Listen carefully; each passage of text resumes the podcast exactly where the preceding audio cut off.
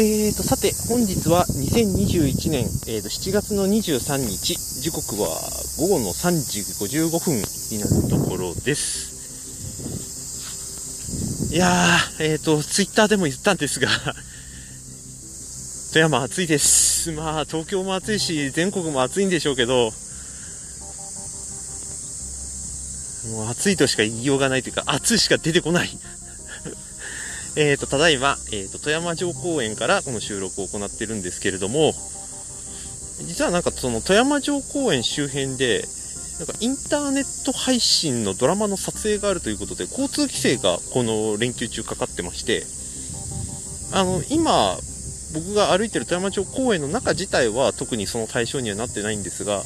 えー、場所によっては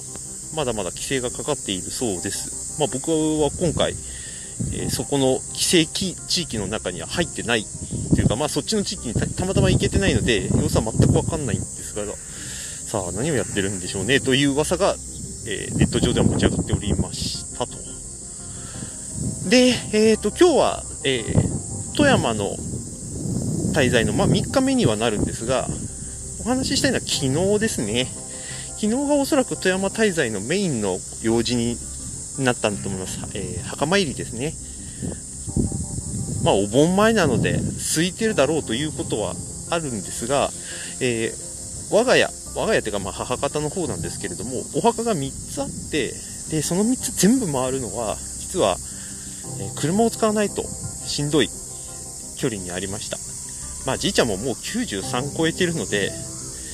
まあ、当然運転はできないし、で、親戚もいるんですけれども、親戚自体もま車で 行かないといけないような距離で離れていたりするので、まあ、今回、えー、僕が来たということで、早めに墓参りをするということになりました。でしかも、数年ぶりにこの3つのお墓全部回りたいっていう話になったんで、えー、車を借りて、まあ、行ってみたら超炎天下でしたけどね。で、1個は県、市かな？市が運営しているお墓で、ね、行ってみたら、まあ、お花もまあ言えてない。まあそれはそうなんですけどし、まあ、ちょうど掃除したばっかりだからか、割と雑草も雑草もそんなに生えてないんですけど、まあ行ってみたら、去年も一昨年も変わらないお墓がやっぱりそこにあるし、開けてみたらね、あの、骨壺あるしっていう、状況としてはあまり変わらない場所ではあったんですが、僕正直言うと、ここ数年の中で一番、なんか、お墓参りに前向きに、結局、結果が変わったなと。なんでなんでしょうね。それは、もしかしたらその家族、ちょっといろいろ都合があって、今回富山に行けないので、ま、僕に託されてるっていうところもあるのかもしれないし、まあ、今年結構バタバタしている中で、この富山にいる時間が一番、おそらく用事が少ないんですよね。まあもちろん富山用事なくてのんびりしたいなと思ったら、毎回なんかいろんなことが入ってくるっていうのがおなじみの展開だったんですが、まあ、今回はその中でも、1日1個か2つ大きな出来事があって、それを超えると、大体大きな用事としてはおしまいっていうスケジュールだったので、だからこそ集中できたっていうのはもしかしたらあるのかもしれないですね。で、僕は基本的にそんなに、あの、お墓のお参りに関する細かい作業っていうのはあまりやらないというか、そこは一番段取りが上がってるじいちゃんに任せつつ、まあ雑草取ったり、まあ、火つけるの手伝ったりとかね、あとお花入れるの手伝ったりとか、本当にちょろちょろっとした細かいことをやるだけだったんですが、うん、まあ、それでもこういうことに関わるって、僕らの文化でどこまでやってやろうと思うんだろうっていうのは、関わるから、今回関わったからこそちょっと感じましたね。そもそも、うーん、僕がその人の死にものすごく関わったのって、本当にここ10年ぐらいですしね。まあ、幸いなことに僕の近しい人で亡くなっているあの家族だとうちの母方の、ね、おばあちゃんおばあちゃんって言ってもあの2人目のばあちゃんの方だけであのね1人目のばあちゃんの方は本当に小さい時に亡くなってるので、まあ、記憶はあるんですけれども何て言うのかな。愛着とまでは言わないですけどそれそれほど明確になんか死に立ち,、えーと、立ち会ったっていう意識はないんですね。2人目のばあちゃんの時はもう本当にリアルに関わった。まあまあそんなに行動としてすごく関わったわけじゃないですけれども心情的に、うん、なんか立ち会った気分ではいてまあまあとは言ってもちゃんとあの葬式とか告別式行きましたし、うん、お壺持ってあの葬儀場出ましたしね。だからそういう意味での実感はもしかしたら他の人よりは少ないのかもしれないですけど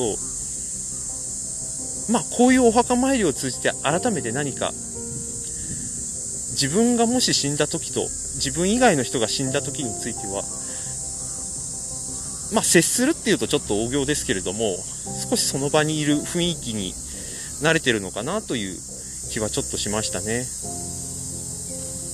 まあ今でこそ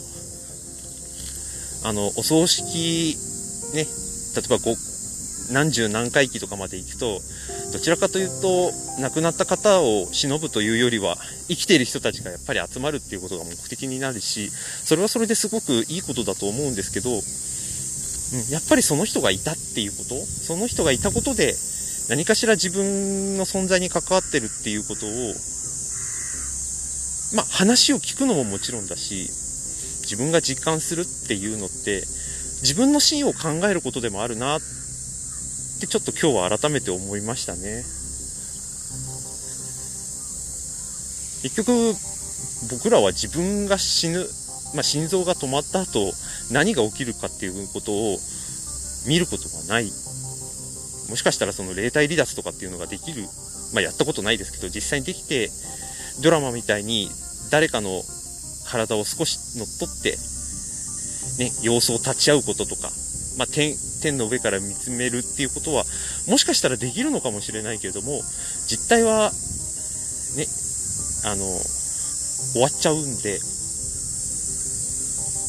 もちろんその考えとしては自分が忘れられることが第二の死とかね。そういう考え方もあるしそういう哲学的なものについては僕も一時すごく考えたことはあるんですけど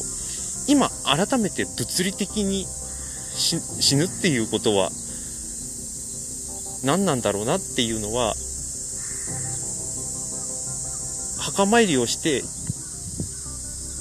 実際にこういう人がいたっていう存在を知れば知るほどもしくはそこにちゃんと携われば携わるほど、うん、少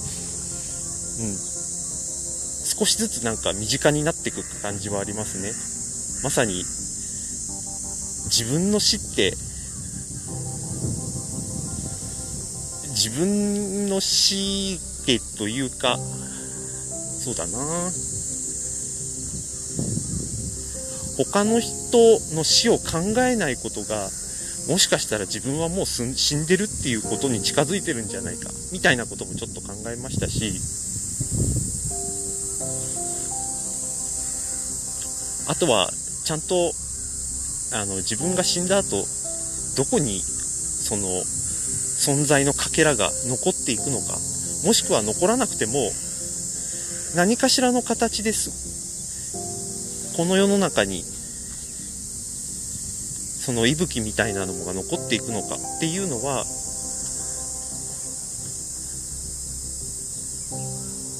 ちょっと死ぬ前から気にはなりますよね。まあそんなもん残るほどの人物になるとはちょっと思いませんけど。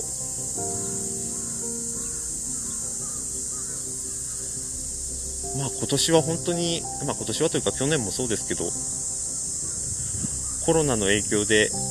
自分の健康だけじゃなくて相手の健康も考える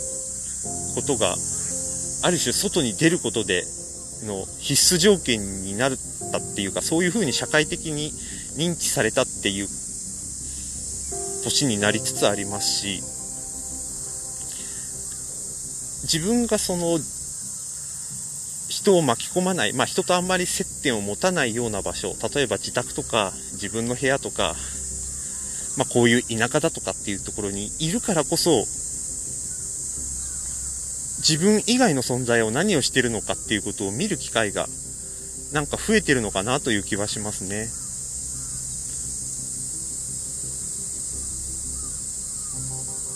まあもしかして自分が死んで自分お墓の中に入ってる時にそうやってみもう他の中に自分の意識が、ね、眠ってるんだとしたらそうやって誰が来るのかなっていうのを待つっていうことになるのかななんてこともなんかお墓をあのね入り口開けてまた閉じる時に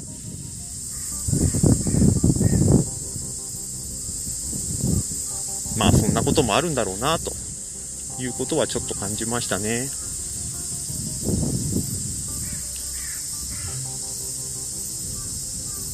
っとね、ふとね、あの、ミスターチルドレンの花火のちょっと歌詞が頭をよぎって、じゃあそういう風に、まあ、いずれ肉体はなくなっていくんだろうけれども、じゃあ僕はどうしたいみたいな。ことは、うん、まあもし次のお墓参り僕が立ち会う機会があるんだとしたらその時までにちょっと考えてとちょっと行動が変わるかもっていうような気配は感じてますね。まあ、どちらかというと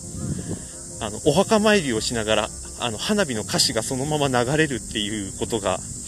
ちょっと自分の中では異色で面白かった。まあ面白かったっていうとちょっと語弊がありますけど、うん、不思議な感覚だったっていうところの方が、